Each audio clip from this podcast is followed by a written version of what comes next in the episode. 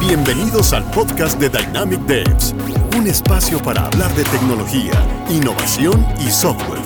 Aprende e inspírate de quienes respiramos y nos dedicamos al desarrollo de software. Únete si eres uno de nosotros. Hola, soy Jonathan González, CEO de Dynamic Devs y estamos aquí en otro episodio del podcast de Dynamic Devs. Me encuentro con una invitada muy especial, la cual recomiendo que vean mucho en sus videos de YouTube. Vamos a hablar de un tema disruptivo, de una tendencia que en los últimos años promete realmente cambiar la forma en la que vemos el mundo financiero e incluso otras aplicaciones y hablamos de blockchain. Una persona dedicada a difundir esta tecnología y también empoderar en Latinoamérica a que se pueden hacer las cosas de forma diferente en este sector financiero. Hablamos de Ángel Ocando, ex Course Director de Platzi. Y bueno, actualmente vamos a ver en qué está, en está ella. Bienvenida, Ángela. Un gusto tenerte aquí en el podcast. Jonathan, un placer, paisano además, eh, estar acá conversando de este tema que, que tanto me apasiona y nada, feliz de, de aprender, de aprender acá también y, y, de compartir en este espacio. Vamos a hacer esto una conversa más parecida a un café, a eso. La verdad que quiero que te sientas como, como en casa tengamos una conversación bastante ligera, nuestros escuchas eh, seguramente algunos te conocen, otros no, así que me gustaría que tomaras tú la palabra de presentarte y un poco comentar un poco de tu trayectoria hasta el día actual. Presentarme, mi nombre es Ángel Ocando, soy de Mérida, Venezuela, pero vivo en Colombia. He tenido la oportunidad de trabajar en tecnología desde muy joven. Estudié ingeniería de sistemas, aunque no lo terminé y hace ya unos 6-7 años estudio activamente blockchain como tecnología, no como instrumento especulativo. Eso me llevó a dirigir la escuela de blockchain y cripto en Platzi, la plataforma de educación más grande de la región, y esta escuela también se, se convirtió afortunadamente en, en, un espacio muy, muy importante y necesario en Latinoamérica. Hace unos meses renuncié para darme un tiempo sabático. En este momento me encuentro investigando un montón, aprendiendo mucho, siendo parte de algunas comunidades. Y nada, esa es Ángela, alguien muy curiosa y sobre todo que cree mucho en el impacto del blockchain en el largo plazo. Bien. Para nosotros en el podcast vemos que nuestros invitados también funcionan como un, canal de inspiración a aquellas personas que están interesadas a entrar a la tecnología en ciertas áreas. Y me gustaría saber la historia de Ángela de cómo, cómo fue su primer encuentro con blockchain y por qué llamó tanto la atención de que incluso eh, llevas muchos años y dirigiste tu vida profesional a eso y por qué tomaste la confianza de, de que esa tecnología, no como instrumento especulativo, sino como generador de impacto, enamoró a Ángela en cierta parte. Yo siempre he sido muy curiosa, pero no siempre tuve acceso a tecnología. Y cuando tuve acceso a tecnología por primera vez, como a los 11, 12 años, algo que me, me cautivó era el hecho de entender que el mundo era más grande que el pueblo en el que había nacido. Uh, y eso mismo me pasó con blockchain. Por eso decidí estudiar tecnología. Y cuando estoy estudiando tecnología, me doy cuenta que sí era lo que me gustaba, pero no estaba socialmente adaptándome a ese lugar en el que me encontraba aprendiendo. Yo aprendo de blockchain, escucho de blockchain la primera vez em, en los pasillos de mi universidad. Y fui muy afortunada porque al estar estudiando ingeniería de sistemas, pues desde el principio lo escuché como una tecnología más eh, y no como en ese momento que de pronto era un poquito más eh, de especulación. Y la razón por la que entró a blockchain en principio sí es como todos de, oh, esto es mucho más de lo que yo pensaba, esto me va a ayudar a salir de un montón de cosas y bueno, la típica historia. Pero lo que a mí más me cautivó fue cuando pude hacer mi primera transacción y nadie me preguntó de dónde era. Eh, nadie me preguntó si era venezolana, si mi pasaporte o no estaba vencido, si tenía o no pasaporte, a, a dónde quería hacer la transacción. Lo único que me exigía esta tecnología era aprenderla y me pasó lo mismo con internet la primera vez de descubrir que el mundo era más grande del lugar en el que había nacido y luego que el mundo era más grande que los límites y la burocracia que nos habían impuesto. Así que eso hasta el día de hoy me mantiene en tecnología y eso hasta el día de hoy me mantiene en blockchain. Muy bien, entonces estamos hablando de un acercamiento temprano incluso en los estudios universitarios. Y cuéntame un poco, que hablas un poco del aprendizaje y la adaptabilidad social ahí, ¿Tenías compañeros que también estaban o solo, o Ángela Ocando estuvo sola en ese, en ese trayecto de, de aprendizaje? ¿Cómo, ¿Cómo lograste? ¿Esa curiosidad fue sola, con compañeros? Me, me puedo imaginar a Narcoponce ahí un poco viendo eso o Ángela realmente es, es, más solitaria en ese aprendizaje? Yo, yo era muy introvertida. Ahora mismo, digamos que es una mezcla. entre que puedo ser mucho más abierta socialmente, pero en ese momento era demasiado introvertida. Entonces sí tenía compañeros de clases, pero no era tan fácil para mí desarrollar eh, relaciones sociales. Ah, o no era tan fácil para mí, no sé, interactuar con un profesor o con un compañero o compañera. Así que sí era muy de estudiar sola y de aislarme para estudiar sola los temas que me interesaban. Y sí, como que todo mi, mi aprendizaje fue era muy curioso porque recuerdo que estudiaba toda la noche. En esa época los apagones de luz eran, eran una constante. Y estudiaba toda la noche, que era cuando casi nunca se iba la luz. Y llegaba a clases casi que amanecida, súper dormida. Los profesores eras como, otra vez llegaste tarde, Ocando. Yo, lo siento. así que sí, era más de, de, de, estudiar sola. Creo que todavía soy muy curiosa y de, de encontrar esos espacios para, estudiar y hacer preguntas, solo hacer muchas preguntas en foro. Eh, así que no aprendí sola per se porque siempre estuve ahí en internet, pero socialmente sí estuve como más, más en mi propio proceso. Bien. Bueno, seguramente empezaste como empiezan muchos, ya hablaste de la primera transacción en la wallet, asumo que fue Bitcoin. Eh, de hecho, cuéntame un poco la evolución. Ah, de, hecho no. De hecho, ok, eso está de interés. Cuéntame. La primera criptomoneda con la que hice una transacción en un wallet, en un exchange que ya ni siquiera existe, se llamaba GateHub, fue con XRP, con XRP Ripple, que nadie le gusta hoy en día y que obviamente ya no apoyamos, pero era la más fácil de usar en ese entonces. Y luego sí ya empecé a, adoptar local Bitcoin como mi día a día. Pero mi primera transacción fue con Ripple, muy curioso. Sí.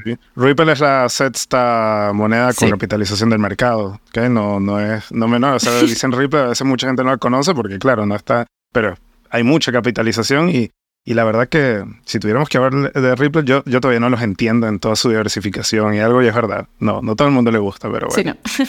ok, qué bueno, qué bueno, qué bueno hacer estas preguntas. Y, ok, Ripple ¿Y, ¿Y cuándo entraste a Bitcoin? ¿Cómo ahora? Dame un poco la... No. Eh, Ah, ahí mismo, ahí mismo. Eh, o sea, como que Ripple fue mi, mi primera cripto, afortunadamente, porque fue como la que me permitió crecer mucho en ese momento, pues para la edad que tenía en ese momento y como el momento en particular. Pero yo entré a Bitcoin directamente, porque la tecnología que yo escuché fue blockchain, y lo primero que haces cuando vas a estudiar blockchain es leer el paper de Bitcoin que en principio nunca lo entendí. Fue como un estudio constante, pero cuando me doy cuenta precisamente del que usar una tecnología no te, no te iba a pedir de dónde venías o, hacia dónde ibas, eh, fue, fue en ese momento. Así que todo realmente se da en el momento, solo que a nivel especulativo de compra, mi primera, como mi primer acercamiento fue con esta cripto y luego ya Bitcoin ahí en adelante fue como el en P2P del día a día, como bueno, voy a agarrar en esto, no, el Bolívar se está evaluando, no, entonces cambia esto, no, hagamos, siempre era como el instrumento que usaba. Bien. ¿Y tuviste acercamientos en la minería? ¿Llegaste en la parte de rigs a tener algo? Empecé a escuchar de amigos que tenían acceso a eso. Em, o de compañeros en la universidad, pero honestamente nunca me, me acerqué o me sentí tan atraída por eso. Lo mío siempre fue como tecnología de, está pasando esto y era metido en foros averiguando, pero nunca tuve acceso a lo, a lo más físico. Bien. Eh, gracias por tu, tu, testimonio de entrada, de entrada a este mundo. De nuevo, más que todo para que nuestros oyentes sientan también la inspiración de, bueno, cómo, de cómo llegar a hacer esos pasos. Quizás no es tan difícil, fíjate, es la primera transacción, ¿no? Que tú hablas, ¿no? De cómo empieza a motivarte y empiezas a, a tener una experiencia inmersiva sobre, sobre el área, ¿no? Ahora entrando un poco más en materia de por qué Ángela considera blockchain una de las tecnologías disruptivas y que va a cambiar el mundo de acá. Eh, ya tenemos como una década solidificada en lo que es Bitcoin y blockchain. Ahora estamos en otra fase, ¿no? Donde se combina no solo eh, intercambios de, de monedas, sino hay contratos inteligentes, todo lo que tiene que ver con Ethereum y aplicaciones también en lo que es en la blockchain y pensar en un mundo descentralizado, hasta proyectos de identidad digital. Cuéntanos un poco tu perspectiva, por qué blockchain viene a ser disruptivo y a tener un impacto positivo en la humanidad. Eso es difícil. Yo creo que hay que partir un poco por, por explicar blockchain, que no es más que una base de datos que no se encuentra en un solo lugar, sino que no sé si ustedes se acuerdan de cuando uno quería ver una película y usaba uTorrent o, o de Pirate Bay, ah, que básicamente lo que hacía eso era que todos teníamos una copia de un montón de información en nuestros computadores y ahí viene un poco de virus y un poco de cosas, pero eso no es la historia. La historia es básicamente el hecho de cómo la información se descentraliza y no puede ser censurada porque todos tienen un pedacito de eso. Básicamente eso es blockchain. Blockchain es una base de datos muy grande que tiene pedacitos de información alrededor de todo el mundo. Entonces no hay una entidad que le pueda controlar, sino que por el contrario es una comunidad la que permite que todo esto se sostenga. Instituciones, etcétera, pero en general son comunidades, no entidades gubernamentales o financieras. Dicho eso, blockchain lo que permite es que además de que exista esa base descentralizada, sobre ello se puedan crear nuevos protocolos, procesos, aplicaciones, etc. Que si lo ponen en perspectiva es cuando nace Internet. Internet nace con esa capacidad de que en principio solo unos pocos pudieran usarle, pero luego se da para que todas las personas pudiesen tener la capacidad, si aprendían de, de construir, de crear, de consumir, de leer, etc. Hoy incluso ya creamos en Internet. Los posts de Instagram son información, solo que a diferencia de blockchain le pertenecen a una entidad, Instagram, Twitter, Facebook, WhatsApp, etc. Entonces, para mí lo importante es eso, que blockchain te da la oportunidad, o te podría dar la oportunidad, de ser dueño o dueña de tus decisiones. Ahora bien, ¿nace eso para ser masivo? No lo sé. Porque no sé si todas las personas en este punto quieran asumir la responsabilidad de su propia información y sus propias decisiones. Que es lo que si hoy pasa cuando a una aplicación le instalas y le das siguiente, siguiente, finalizar. Nadie sabe qué hay en medio de eso, ¿cierto? Entonces, quien quiera venir a blockchain a usarla como tecnología, pues sí tiene que tener la capacidad de apropiarse de sus propias decisiones, de su propio resultado, de su propia seguridad, etc. Sin embargo, el potencial detrás de esto es muy grande porque hoy muy pocas empresas tienen acceso a toda la información de las personas del mundo. Entonces, ¿qué pasa si en el futuro pudiésemos tener este otro lado de la tecnología que nos permite tener y tomar decisiones más justas? Eso es blockchain, básicamente una base de datos descentralizadas o una nueva plataforma sobre, las cuales se pueden crear nuevos productos, servicios y protocolos que ahora son de todos, de alguna u otra forma, y ya no solo de una institución. Muy anarquista, yo sé, pero precisamente por eso digo que es otra área de la tecnología que está ahí para quien decida usarla y que en el futuro probablemente sea masivo, no lo sabemos, probablemente sea el intermedio entre la tecnología, no lo sabemos, pero tiene todo el potencial para llegar a serlo. Cuando hablamos de, que quizás esta parte de, anarquismo no hace mucho sentido a los gobiernos y entes de regulación, pareciera que hay, un, hay una tendencia también al mundo de los gobiernos donde quieren controlar ciertas cosas o quieren realmente tener claro a dónde van ciertos fondos por razones de seguridad que quizás incluso desde una perspectiva eh, benevolente, hay ciertos, los gobiernos quieren vigilar o se sienten como en la responsabilidad de entender qué es lo que está pasando a través de estos movimientos, ¿no? Pero también surgen estas ideas de bancos centrales promoviendo sus monedas digitales, pero como centralizadas, pero con blockchain. Entonces eso no, no, me, hace mucho sentido. Quiero saber tu opinión un poco de cómo la regulación desvirtúa lo que es blockchain, esa base de datos descentralizada, ¿no? Ese es un muy buen tema y creo que se puede ver por desde diferentes como vértices, ¿no? Es como decir que hoy Internet y la, la tecnología se ha usado para cosas buenas y para cosas malas. Eh, mi profesor de computación me lo explicó en mi primer semestre y es, cuando tienes la tecnología a la mano, imagínate que es un cuchillo. Con un cuchillo puedes hacer muchas cosas dependiendo de tu ética. Entonces puedes hacer un perfecto corte de sushi para tu familia o hay otras personas que podrían tomar malas decisiones y hacer daño con ello, entre otras muchas eh, aristas. Entonces blockchain es una tecnología más que puede ser usada para control o para libertad. Eso depende de quién y cómo la usen y por supuesto cómo yo decida adoptarla. Los gobiernos en este momento están creando las CBDCs, que no es lo mismo que una moneda estable dentro de blockchain, que ahí ya hay que adentrarse mucho más al tema, así que todo bien, pero están usando blockchain para crear algo centralizado, entonces simplemente usan infraestructura, pero la capa o el cómo se está creando no es la filosofía de blockchain, solo están usando la tecnología. Entonces es dinero digital más que les va a permitir a ellos tener una nueva estructura para que todas estas economías se muevan. Entonces, en resumen, no es bueno ni malo. Creo que la regulación va a ser necesaria, sobre todo para que haya más credibilidad de uso de estas tecnologías. Porque eso es cierto. En un mundo en el que sí, todo parece perfecto, realmente no, hay muchos desafíos y solo hay unos pocos adoptándoles. Pero ¿qué pasa si grandes entidades llegan y dicen, bueno, está bien, este va a ser nuestro punto medio de interacción? Eso no significa que esto sea toda la tecnología es el puente que permite entrar a muchas personas, pero de ahí en adelante hay muchas cosas más. Y ya eso no depende de gobiernos o instituciones, sino de nosotros cómo deseamos navegarlo. ¿Qué pasó lo mismo con Internet? ¿Ustedes creen que Internet en principio fue bien aceptado? No. Ser programador era básicamente ser un criminal. O ser programador no tenía la fama que hoy tiene de personas que están construyendo, eran personas que iban en contra de la filosofía ya existente. Pero con el pasar del tiempo, todas estas entidades se dan cuenta que no, que es una herramienta más. Y hoy existen todo tipo de personas que interactúan en Internet, desde aquellas que crean hasta aquellas que destruyen. Creo que estamos viendo una segunda etapa de evolución de Internet. Y es justo lo que está pasando hoy en día con blockchain y todas las tecnologías que se acercan. Bien.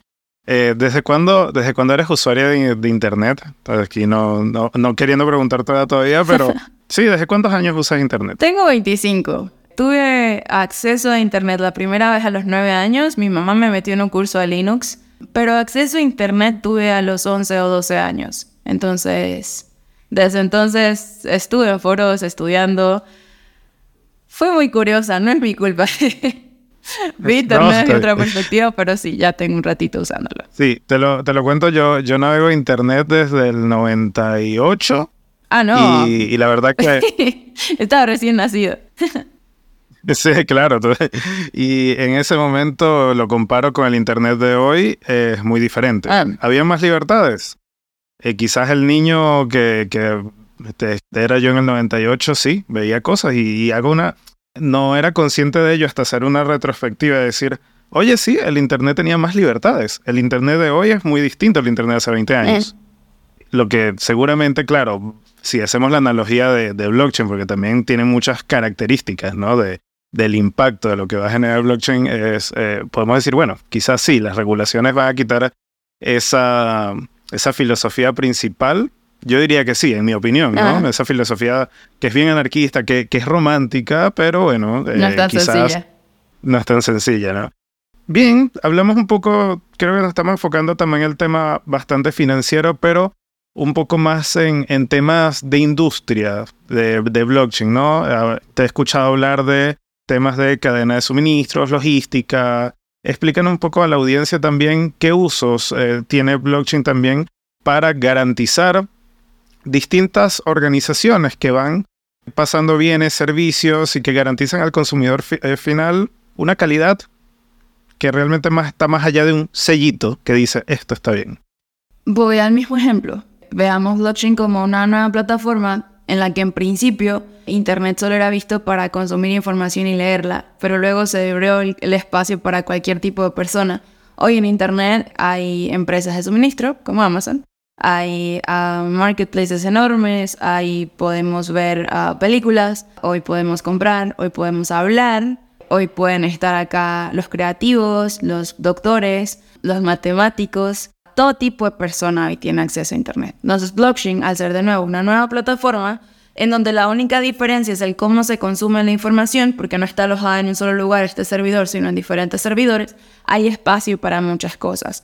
Nace con la premisa de descentralizar el dinero, pero hoy en día es mucho más que eso y nació para descentralizar o se convierte en un mecanismo para descentralizar la información. Entonces eso permite que hoy se estén creando nuevos conceptos como redes sociales descentralizadas, cadenas eh, de suministros, eh, nuevas capas de desarrollo encriptados, es decir, que podamos mover información y no haya tanto rastro, que es un poco diferente a lo que se hablaba en principio. Obviamente muchísimas herramientas financieras, eh, pero no solo especulativas, sino por ejemplo recaudación de fondos para bienes públicos, recaudación de fondos para organizaciones. Hay muchísimas formas en las que hoy se puede interactuar con, con blockchain. Recientemente hay nuevas aplicaciones más de infraestructura, es decir, que más developers o desarrolladores puedan ser parte de esto de una forma mucho más sencilla. Hay aplicaciones conectadas con las comunicaciones, que yo pueda tener chats eh, de forma anónima,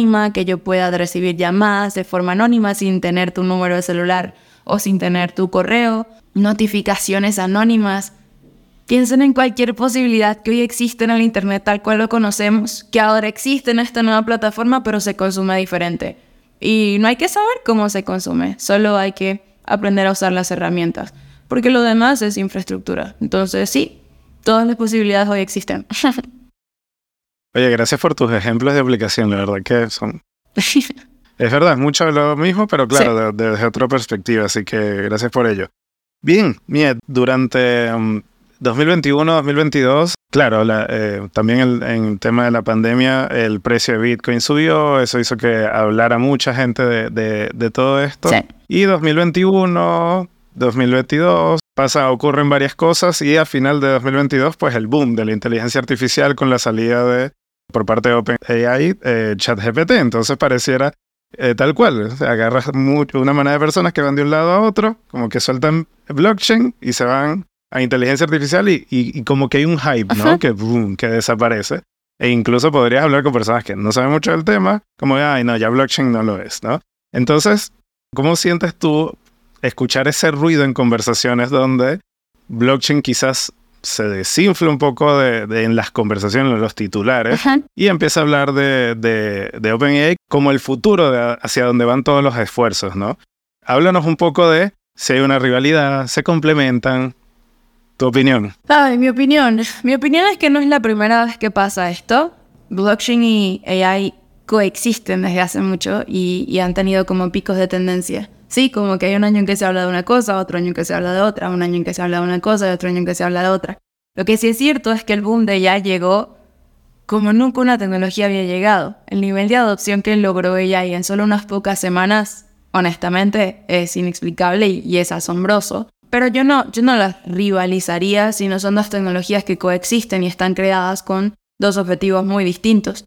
AI, por un lado, para tratar o ayudarnos de optimizar procesos en todo sentido, y por otro lado, blockchain no está para optimizar, blockchain está para dar libertad o para, para permitirnos ser autónomos de nuestra información. Entonces, cuando entiendes eso, te das cuenta que no son dos tecnologías que compiten, sino simplemente son dos tecnologías y particularmente en blockchain, muy conectado con lo especulativo o con los movimientos del precio, siempre existen ciclos. Entonces, cuando eres parte de cripto te vas a dar cuenta que está mucho el concepto del bear market o el bull market, que es básicamente cuando los precios caen y cuando los precios suben.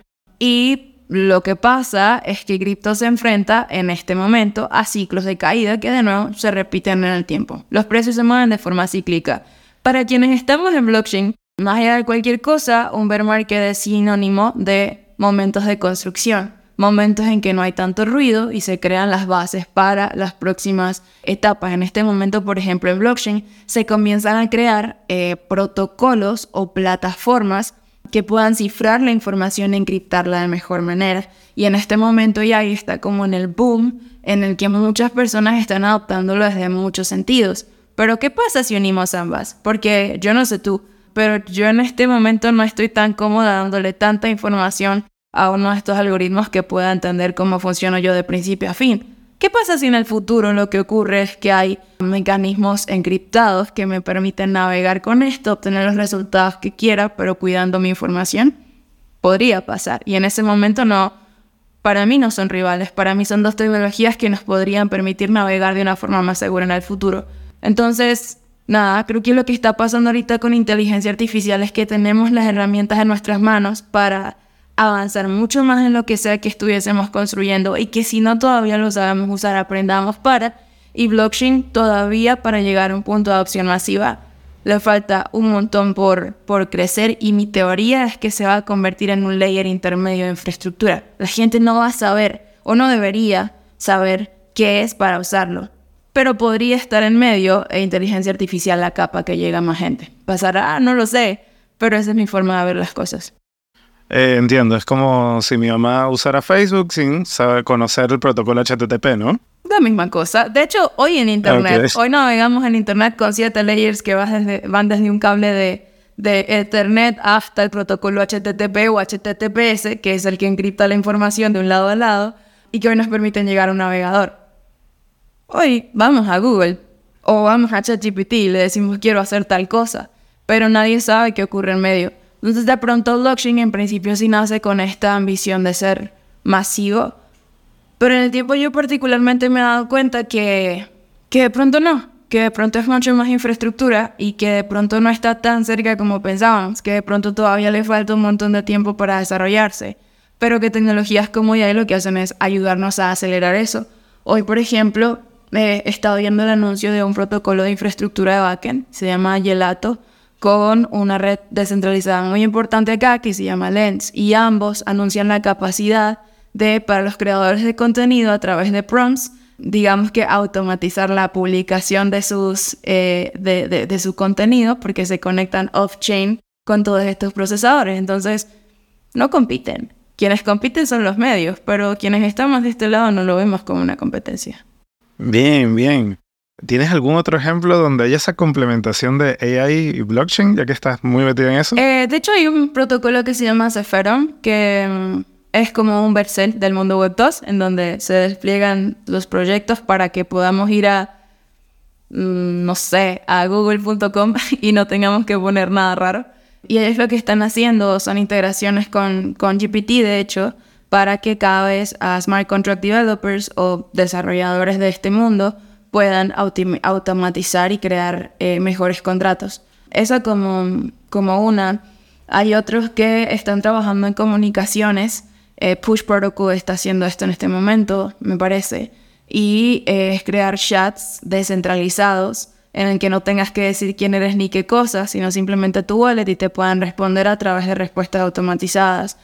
Mm, educación. Estaba viendo varias propuestas de acá en Latinoamérica hay un proyecto que se llama Curiosity, en donde simplemente le preguntas de blockchain tal cosa. Quiero saber esto de blockchain y se conecta. Es un LLM que han estado entrenando porque pues GPT llega hasta cierto tiempo, entonces Web3 va como demasiado rápido y esto la idea es que se conecte directamente y pueda responder a las personas. Entonces es entre muchas otras cosas. Por otro lado, las no tan positivas. Y es que con el nacimiento de la inteligencia artificial hay más incentivo a crear scripts de fuerza bruta que rompa protocolos. Entonces el nivel de hackeo que se han visto en las últimas semanas ha estado tenaz y, es así. Protocolos mucho más débiles. Son muchas cosas las que están pasando. Creo que es un momento muy interesante de, vivir en la industria, pero del que sin duda yo creo que aprenderemos un montón. Sí, claro, sí, incluso buscar vulnerabilidades sobre el código fuente de una blockchain y por ahí sacar vulnerabilidades. Sí, las cosas no tan positivas. Ah. Pero bueno, esa, eso, eso lo va a hacer más fuerte, ¿no? Porque precisamente la solución va, va a salir. Sí. Bien. Oye, gracias por estos últimos ejemplos. Creo que justamente era lo que esperaba de, de, este podcast, ¿no? Esta, esta fusión entre ambas tecnologías. Y bueno, haciéndole un caso a Ángela, no vienen a competir, los que compiten son los medios, eh, no, no las tecnologías realmente. Así que eso. Oye, muchas gracias Ángela. Aquí pasando un poco a, allá en la segunda parte de, la entrevista, ¿no? Un poco más en la parte ya personal de Ángela. Me encantó tu historia al principio de cómo entraste. Ahora entraste al mundo. Ahora cuéntame un poco más en, qué estás ahora, ¿no? ¿Qué estás haciendo? De sin duda yo te conocí por Platzi, por tu video, por tu difusión. Ahora ya no estás ahí. Quiero saber un poco a, a qué va tu rumbo, en qué estás ahora, ¿Qué estás haciendo? Ah, esa es una gran pregunta. en este momento, ah, al, salir de Platzi, uh, by the way, Platzi es, un lugar increíble que me dio demasiadas oportunidades y también el privilegio de poder tomar estas decisiones y decir, bueno, me voy a dar un tiempo para aprender. En el camino intenté otras cosas eh, o proyectos. El último que estuve intentando era una comunidad para unir talento con oportunidades en Web3. Básicamente conectar talento con trabajo acá en este mundo descentralizado, pero decidí tomarme una pausa y como, como hacerle caso a ese lado mío que, que estaba buscando otras cosas Y algo que estoy buscando en este punto es aprender un montón. Siento que, que eso, estamos en una etapa de la industria muy interesante y particularmente el ritmo de vida que yo llevaba era todo o nada y no, no, no sacaba espacios para estar más presente, para, para aprender y, y, para ser disciplinada. Entonces, en este momento me encuentro explorando mucho el ecosistema, navegando entre un montón de ecosistemas, probando protocolos en foros, amo los foros, aprendiendo un montón de gobernanza de DAOs. Eh, uno de mis objetivos es en este tiempo ser un poco investigadora y en el futuro decidir cuál es mi siguiente paso, pero en este momento no tengo prisa. Creo que algo que pasa es que cuando vivimos momentos así, creemos que la tecnología se nos va a escapar, pero Internet sigue acá aunque ha ido avanzando. Blockchain seguirá acá eh, en unos años, AI seguirá acá en un tiempo. Entonces, cuando te das cuenta que la proyección es de cara a las próximas décadas, no me preocupa mucho detenerme algunos meses. Entonces, eso es eso es mi día a día hoy, aprender mucho y, estar por ahí investigando sobre nuevas tendencias y demás. Bien, gracias por tu testimonio acerca de eso. Yo quiero indagar un poco más haciendo el disclaimer de, no acusando un poco, sino saber que tú estás muy presente, estuviste presente en la industria, en la dinámica, en la cual yo también estoy y voy a abrirme también un poco donde, bueno, quizás estoy pasando también por, una parte donde, donde es todo nada. Ah y muchas disciplinas las estoy perdiendo y, parte de, del día a día también, también me, me afecta, pero eso llega a, querer hacerte una pregunta y que podemos responder entre los dos si gustas para, porque es bien intensa. ¿Es tecnología un ambiente tóxico? Uy. Hay como muchas personas que, que están fuera de la tecnología que lo ven como algo así, eh, los tecnólogos que trabajan mucho, o qué sé yo, que tienen mil y un cosas, pero utilizan esa palabra. ¿Tiene, ¿Tiene sentido para Ángela un poco? No, yo creo que tóxico es una palabra que se usa para no asumir la responsabilidad de, de lo que tienes control. Esa es mi perspectiva. Ojo, tú ahorita si quieres, eh, eh, tú compartes la tuya. Pero creo que lo que pasa es que todos estamos con mucho hype y mucha emoción hacia, hacia un mismo camino, como mucha ambición y demás, y en el camino nos olvidamos de que hay cosas también importantes. Pero es mucho más fácil culpar a otros que tomar la responsabilidad de, asumir tus propios riesgos. Entonces sí, siento que es, un ecosistema en el que todo el mundo va rápido y se olvida de otras cosas que también son importantes. Pero eso no hace a los demás culpables, eso te hace a ti responsable de qué camino quieres seguir. O vas con ellos o simplemente paras y dices, no, yo, quiero, yo quiero tomar otra dirección. Ahora bien, sí que es cierto que es un camino que es un ecosistema que al ser muy chiquito da pie a que muchas personas quieran opinar de ti y crean que tienen la capacidad de, opinar por ti. Y también está bajo tu control escuchar o no esas cosas. Entonces, yo diría que siempre han pasado cosas como estas en que hay gente que trabaja un montón y eso está bien, que no se detienen y también dependiendo de cada quien está bien, pero yo personalmente no, no, no soy de un ecosistema por sino yo decido si le sigo o no, qué hago o no conmigo, ah, y escucho o no a esas personas o me escucho a mí misma. Y ya, esa es mi forma de ver la vida últimamente. Sí, yo, yo, a ver, eh, a veces uno también está en una etapa donde uno escucha directamente esa palabra y uno dice, oh, quizás sí, quizás sí. Sí. Y eso es lo que pasa, ¿no? Puede, puede ser, porque puedes estar cansado, pudiste haber tenido un mal día, pudiste haber tenido mil y un problemas y y la palabra why not te hace sentido. Sí. Te hace sentido. Pero claro, en la reflexión y cuando empiezas a escuchar esa voz, tú dices, bueno, al final la decisión la toma uno. Exacto. Uno mismo decide. Y, claro, hay dinámicas, ¿no? Y, también ha sido una, una elección, como, como aquel médico que decide estar a hacer las guardias eh, durante muchas horas y que sabe que quizás su adrenalina porque va, va a subir en un momento es una decisión. Si no, no estuviesen ahí, ¿no? Entonces, es parte de una elección. Yo creo que eh, también, igual que tú, no, esa palabra que, tiene mucho hype y libros con títulos de todo eso, ¿no? Total. Eh, la verdad que no, no identifica, estoy de acuerdo, pero sí, eh, yo creo que hay que escuchar esa voz para las personas que están en tecnología, que no, lo que puedo, desde mi opinión, no es un mundo fácil. Mm, no. No es un mundo fácil. No es un, y está, está pasando por un, un momento también, ¿no? Entre entre muchos movimientos, estamos, tecnología está definiendo, si el 2008 fue una crisis inmobiliaria, aquí hay una crisis originada por tecnología, dejamos de ser los buenos también, ¿no? Eh, y entonces es algo que, que, hay que asumir, hay que rectificar. Yo creo que tecnología es un mundo perfectible que, que se ajusta y eso es muy importante. Pero bueno, un poco también de, de mi opinión acá para, para, abrir la conversa también a las personas que están interesadas en, en tecnología o están en el mundo de tecnología y sienten un poco, un poquito de Ángela, un poquito de John. Eh, escúchense a sí mismos. Y, y, bueno, la verdad que hagan lo que realmente sientan que, que es lo que le conviene en el momento y puede ser un descanso, un break y darle importancia a otras cosas que pudieron conscientemente o inconsciente descuidar. Sí. Pero de ahí al arrepentimiento, pues queda de cada uno. Yo creo además que em, algo muy importante es que es poner en balanza. ¿Por qué están en tecnología? Porque la realidad es que si te das cuenta que en altas y bajas esto te sigue apasionando de 100% lo tuyo, y no es por romantizarlo, ojo, esto es cero, todo menos el romántico. Pero sí que es cierto que es una industria que tiene un montón de, de posibilidades. Una, tu crecimiento va a ser por 10 a otras industrias, porque la realidad es que lo que está pasando acá ya no es de días, es de horas, es de papers que salen cada momento. Tus avances ya no son por años, son por meses. Y por supuesto esto lleva consigo ciertos, eh, ciertos cambios, pero también está siendo parte de algo que tiene un impacto muy grande en el futuro. Y dicho eso, también que podría tener un impacto muy grande en ti mismo, porque la realidad también es que la capacidad de creación de riqueza que tiene tecnología comenzando de cero y sin ningún privilegio es absurda respecto a las demás áreas. Pero tiene que apasionarte porque no es romántico todo el tiempo. Hay momentos en que es complejo. Y tomarse pausas o no va a depender también de tu disciplina. Porque en tecnología también está la, la premisa esta de sí, se gana mucho dinero, pero no pasa nada si te gastas lo mismo y al final no compras libertad para tomarte estos espacios.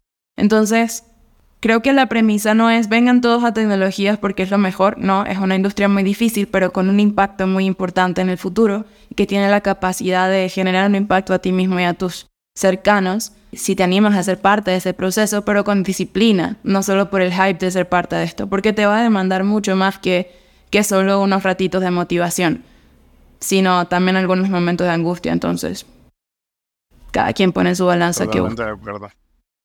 Totalmente de acuerdo.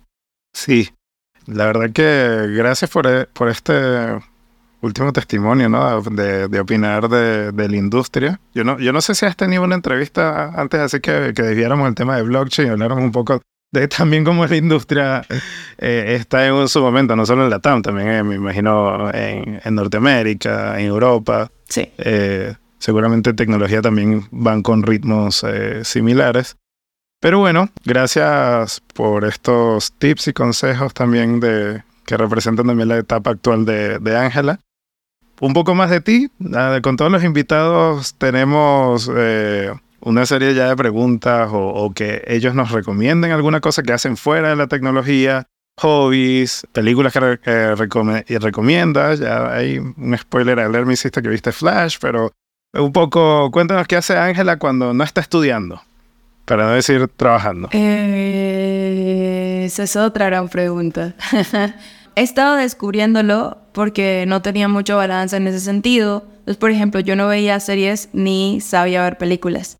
Entonces he estado también tratando de aprender más de eso, sobre todo porque las películas no son... Yo las veía como una pérdida de tiempo, esa es, esa es mi perspectiva personal.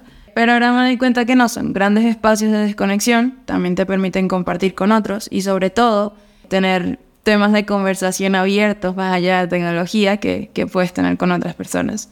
Escribo mucho, pero escribo no para otros, sino para mí. Y me ayuda muchísimo a estar más presente y sobre todo como a ir registrando como mis propios avances y demás. Me gusta pasar tiempo con mi familia. Últimamente es un hábito que busco explorar más porque antes de eso tampoco tenía balance y me di cuenta que no tiene nada sentido crecer y avanzar si en el camino está solo yo no quiero o elijo no tener ese camino. Me gusta caminar, eh, cosas como muy sencillas, pero me gusta salir a caminar y ver como la gente, las mascotas, los carros, demás pasar. Y eso, también como, como ver detalles que, que a veces damos por sentado. Y yo creo que eso resumiría bastante. Me gusta estudiar un montón en YouTube pero que no sean 100% temas necesarios de, sí, de blockchain o de tecnología. Últimamente he estado estudiando más cosas relacionadas con, con el espacio, con el tiempo, con la medicina.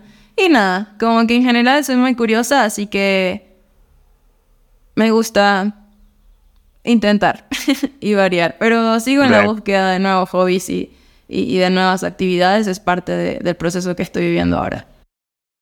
Ya. Entonces, la Ángela ahora sí ve películas, ¿no? Sí.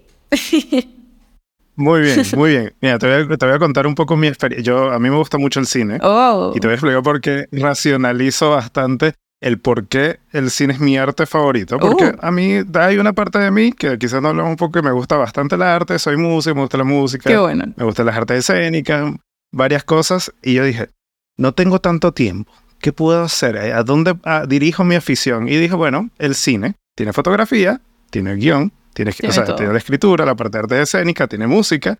Y yo en el cine encuentro ese refugio donde todas esa, eso lo veo Comparten. junto y sí, y digo, wow.